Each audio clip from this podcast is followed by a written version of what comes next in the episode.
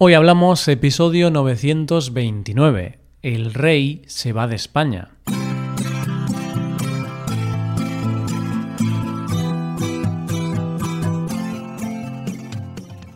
Bienvenido a Hoy Hablamos, el podcast para aprender español cada día. Ya lo sabes, publicamos nuestro podcast de lunes a viernes. Recuerda que los suscriptores premium pueden acceder a varias cosas, a la transcripción completa del audio, ejercicios y explicaciones para trabajar vocabulario y expresiones y un episodio extra del podcast cada semana.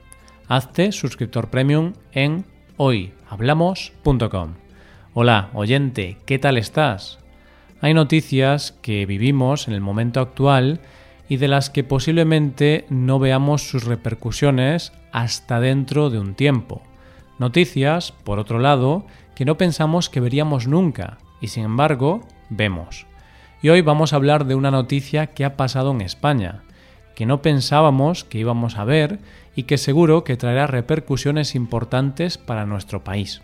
Hoy hablamos del rey emérito.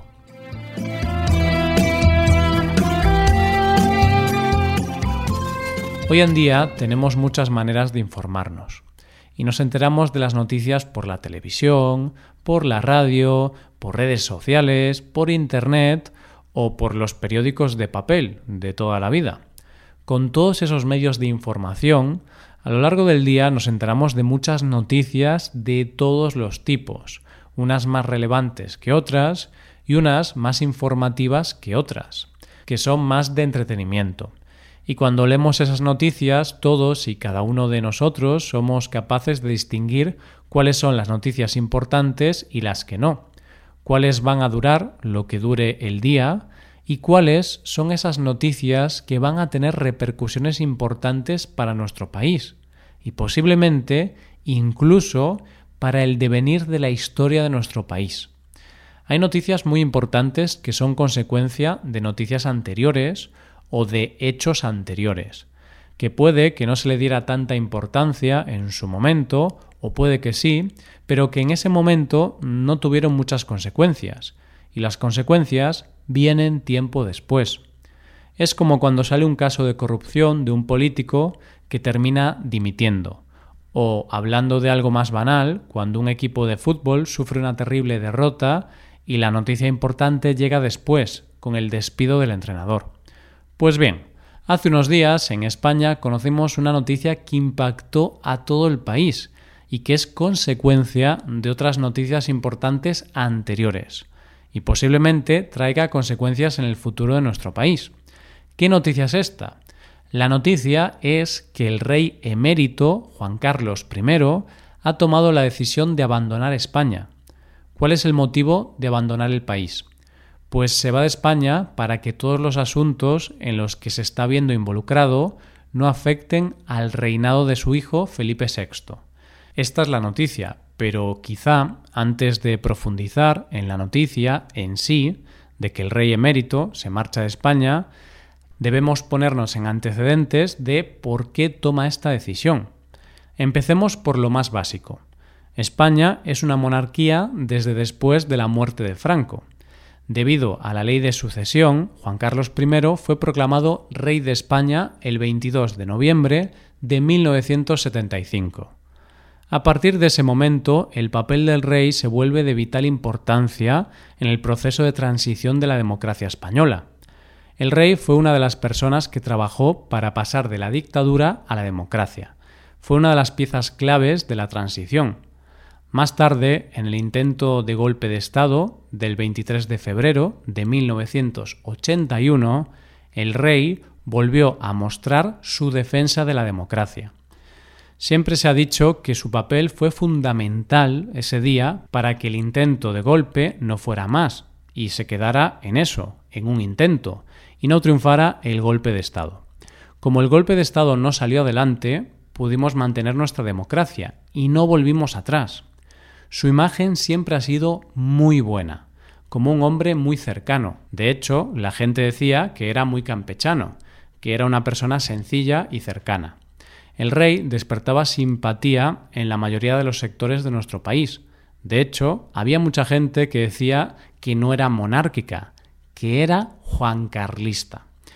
La imagen del rey y de la Casa Real es buena hasta que se ve salpicada por un caso de corrupción en el que se ve implicado el yerno del rey, el marido de la infanta Cristina, Iñaki Urdangarín. Además, comenzaron a aparecer otras polémicas. Por ejemplo, la ocasión en que el rey Juan Carlos fue de viaje a África a cazar elefantes y se rompió la cadera. También hubo sospechas y acusaciones sobre malversación de dinero público, ya que la prensa publicó una noticia en la que antiguos espías del CNI afirmaban que el rey utilizaba dinero del CNI, de los servicios secretos españoles, en su beneficio personal, pagando dinero a una amiga suya, Corina Larsen, para comprar su silencio. Tras todos estos problemas, la imagen del rey comenzó a debilitarse, por lo que el rey toma la decisión de abdicar en favor de su hijo el 19 de junio de 2014. Juan Carlos seguía con el título de rey emérito, por lo que seguía representando a España en ciertos actos, hasta que en mayo de 2019 comunicaba que se retiraba de la vida pública y que no participaría en más actos oficiales. La imagen del rey emérito se empieza a ver cada vez más dañada y todo se complica cuando ya en marzo de este año se empieza a vincular a Juan Carlos con casos de corrupción, blanqueo y fraude. Por este motivo, algunos partidos políticos solicitaron que se creara en el Congreso de los Diputados una comisión de investigación para investigar la relación que tenía el rey con unos supuestos pagos donde estaba implicado él mismo y también su amiga Corina. Estos pagos estaban relacionados con la adjudicación de obras en Arabia Saudí, a cambio de 100 millones. Esto hizo que el actual rey Felipe VI tuviera que emitir un comunicado donde se decía que, ante estas dudas de corrupción, el rey emérito dejaría de recibir los 200.000 euros anuales de los fondos públicos y que él mismo, el rey actual, Felipe VI, renunciaba a cualquier herencia que pudiera percibir de su padre, debido a su dudosa procedencia. Todo esto ya iba mermando la figura del rey emérito, sobre el que se han contado miles de noticias e historias bastante polémicas, en las que no vamos a entrar aquí, porque forman parte de su vida privada y es difícil saber si son ciertas o no. Pero lo cierto es que la decisión de abandonar España viene, sobre todo, porque lo que antes eran rumores en cuanto a delitos, ahora se han concretado en tres procesos judiciales en los que se está viendo inmerso y que desde luego no dan una buena imagen de la monarquía y sobre todo no ayuda a su hijo, Felipe VI, en su labor como rey de España. ¿Cuáles son estos procesos judiciales?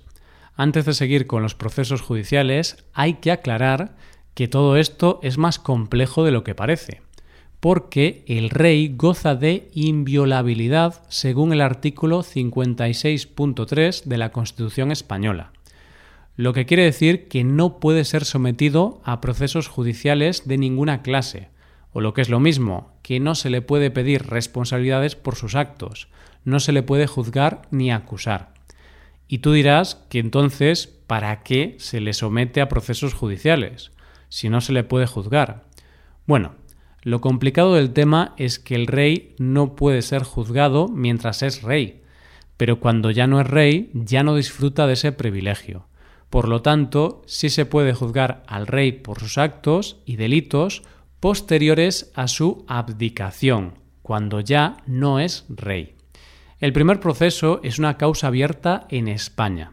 Es la investigación llamada Comisiones del AVE a la Meca, y que tiene que ver con la construcción de la línea de tren entre las ciudades de Arabia Saudí, Medina y la Meca, y que se conoce como el ave del desierto.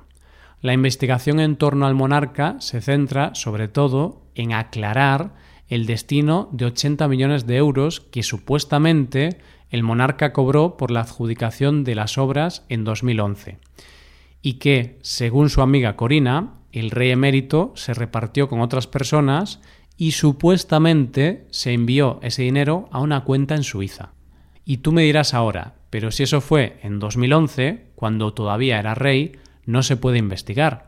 Y es cierto, oyente, pero lo que se está intentando delimitar son los movimientos de ese dinero desde que el rey dejó el cargo y ver sus posibles implicaciones penales. Otro de los casos abiertos contra el rey emérito, que fue el primero en saltar y el principio de los problemas de Juan Carlos, es una causa abierta en Suiza. Es una causa centrada en investigaciones por blanqueo de capital, en la que el rey emérito y su amiga Corina recibieron donaciones por valor de 100 millones de euros pagados por el Ministerio de Hacienda de Arabia Saudí a una cuenta de un banco suizo a nombre de una entidad panameña, de la que Juan Carlos era el único beneficiario. Según las informaciones conocidas, una parte de ese dinero se retiró de la cuenta y unos 65 millones fueron transferidos a una cuenta de Corina en las Islas Bahamas. Como puedes ver, todo esto que se está investigando es algo bastante complejo. Estas investigaciones fueron las que provocaron que en España se volvieran a abrir las investigaciones en torno al rey emérito, que se habían dado por cerradas con anterioridad. Después de todas estas polémicas, la Audiencia Nacional de España acordó la reapertura de otro de los casos en el que se vio implicado el rey emérito y que se había archivado. La conocida como pieza Carol se centra en las investigaciones en torno a las conversaciones que tuvieron el antiguo comisario José Manuel Villarejo y la amiga del rey Corina Larsen. En una de estas conversaciones, que el comisario grababa y que tuvo lugar en Londres en 2015, Corina hablaba de los supuestos negocios opacos de Juan Carlos, y en los que ella fue utilizada como testaferro que es cuando una persona presta su nombre para figurar como titular en negocios o asuntos jurídicos ajenos. Es decir, que pone el nombre para que otros actúen y se libren de la responsabilidad. ¿Y a dónde se ha ido el rey emérito? Cuando se supo que Juan Carlos abandonaba España, muchos fueron los rumores del lugar a dónde iría pero lo único cierto y confirmado es que tras abandonar la zarzuela se fue a la localidad gallega de San Sencho y de ahí viajó a Portugal. Al principio, el destino del rey emérito era un asunto privado y no se sabía dónde estaba. Los rumores lo situaban en Arabia Saudí o en la República Dominicana, pero eso eran especulaciones. Hace unos días, la Casa Real confirmó el paradero de Juan Carlos, Actualmente se encuentra en los Emiratos Árabes Unidos.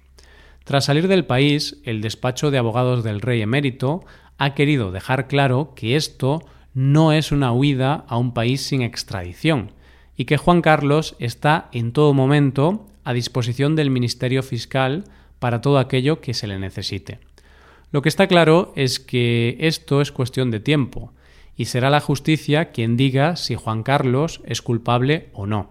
Mientras tanto, hay quien opina que, como dice una máxima del derecho, todo el mundo es inocente hasta que se demuestre lo contrario, mientras otros opinan que su actuación solo empeora su imagen.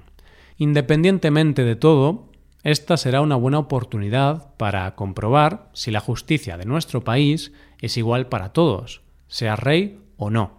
Y esto es todo por hoy. Si te gusta este podcast y aprecias el trabajo diario que realizamos, te invitamos a que te hagas suscriptor premium. Los suscriptores premium pueden acceder a la transcripción y a ejercicios y explicaciones. Hazte suscriptor premium en hoyhablamos.com. Muchas gracias por escucharnos. Nos vemos en el episodio de mañana, donde hablaremos de expresiones en español. Pasa un buen día. Hasta mañana.